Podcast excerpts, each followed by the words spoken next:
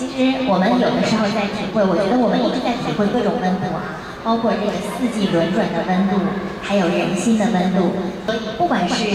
这个季节的温度，还是人心的温度，都会让我们觉得非常的温暖。这也是我们社会在进步的一个非常大的一个体现吧。嗯，好，我们先来介绍一下左老师啊。左老师呢是杭州国泰教育集团行政副校长啊，然后左老师自己做了很多的动物的救助，所以我想问一下您，是在什么时候开始，就是对动物有一种特殊的爱，然后会去做一些救助？嗯，因为我的母亲就是一位教师，母亲呢从小就教我们善良，善良，然后呢在。对这些弱小小动物身上呢，也是教会我们，就是关爱他们，嗯，就不要去伤害他们。嗯，那左老师自己呢，有一个救助基地，救助很多很多的狗狗。那左老师认为呢，是用基地来可能不是很合适这个名字，对，因为他们的狗狗的确应该说所在的这个地方呢，是一个非常欢乐的一个乐园。对对，所以说我跟我的那个是才都是。呃，生命关爱教育基地，而不是猫猫狗狗的那种，就是对救助基地。嗯，当时做这些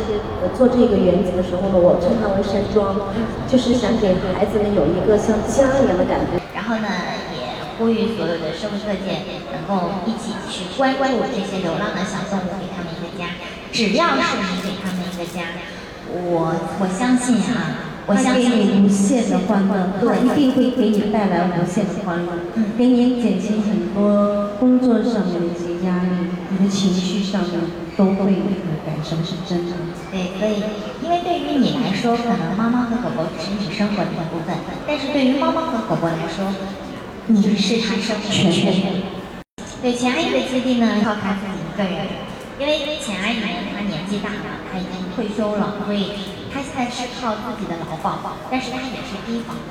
因为已经没有什么收入了。因为钱阿姨跟他们的这个救助基地呀，在刚开始的时候，可能也会有一些社会各界的一些力量去关注他、关心他们的时候呢，也在做一些宣传。当时呢，因为可能没有想的特别的。这个细节上面没有想的特别的多，所以呢，在公布了这个地址之后呢，碰到了一些困难。有些人在领养狗，但是狗狗领养回去之后，出现了一些意外的情况，就他不是真心想要狗，想要给狗一个温暖的家，可能出于一些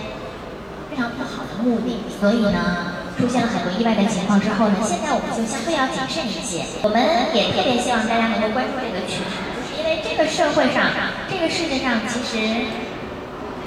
有很多的事情，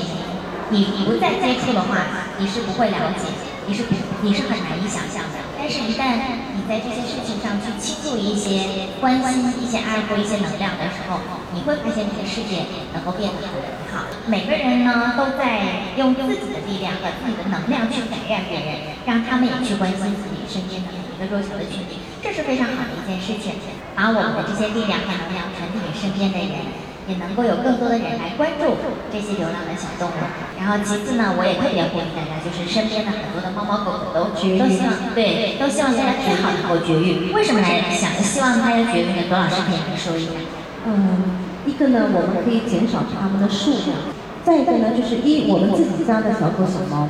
做完绝育之后呢，它不会去扰民。猫咪发情的时候。它会，他会叫，嗯，它一年三次发情，他那个叫声，